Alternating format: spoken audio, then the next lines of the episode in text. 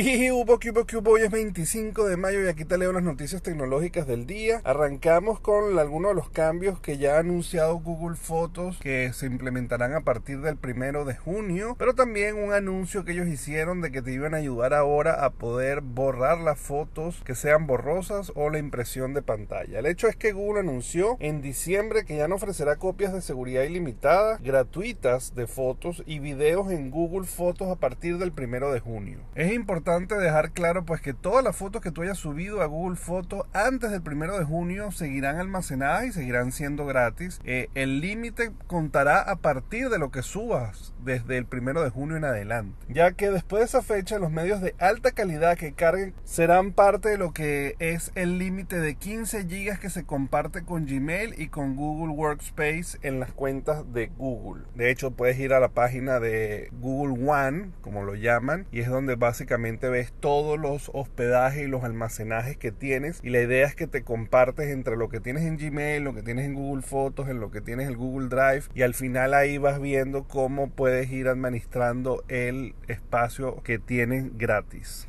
Además de esta historia, pues Google está haciendo algunos cambios más en las fotos. A partir de hoy verás una herramienta en la aplicación de fotos que está diseñada para ayudarlo a administrar los medios que cuentan para su cuota de almacenamiento general. La opción de administración de almacenamiento marca ciertas cosas que es posible que no desees mantener en Google Fotos como videos grandes, capturas de pantallas y fotos borrosas. Muchos usuarios también verán una estimación de cuánto durará el almacenamiento gratuito de su cuenta cuenta de Google considera la frecuencia con lo que realiza copias de seguridad de sus archivos en su cuenta. Es posible que Google no proporcione una estimación si no ha subido un montón de fotos y videos al servicio de Google Foto porque al final en base a eso es que ellos estiman cómo será el almacenamiento que tú tienes. Conclusión, Google Fotos pues dejará de ser gratis y están haciendo herramientas para que ayudarte de cierta manera a que puedas estimar cuánto vas a estar utilizando. También te va a ayudar a eliminar fotos que están dentro de tu nube paga y que no valen la pena que estés, bien porque sean borrosos, porque sean videos muy grandes o porque sean impresiones de pantalla.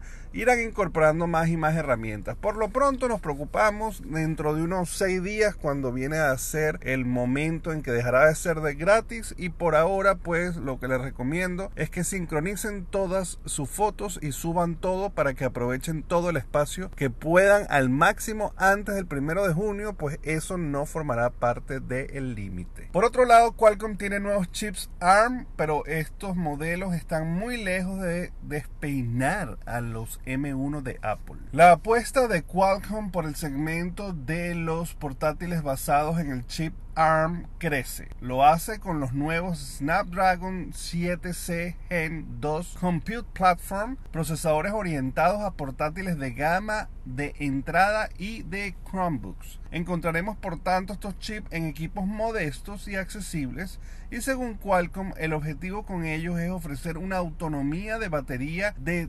destacable y un procesado de imágenes notables para videoconferencia. Su rendimiento es discreto y estos no son desde luego los SOC que pondrán en problema a los M1 de Apple. Es decir, son unos procesadores que nos van a ayudar muchísimo al rendimiento, sobre todo de computadores eh, de gama media y que bajo ninguna circunstancia serán los que pongan a temblar a los ya muy conocidos M1 de Apple.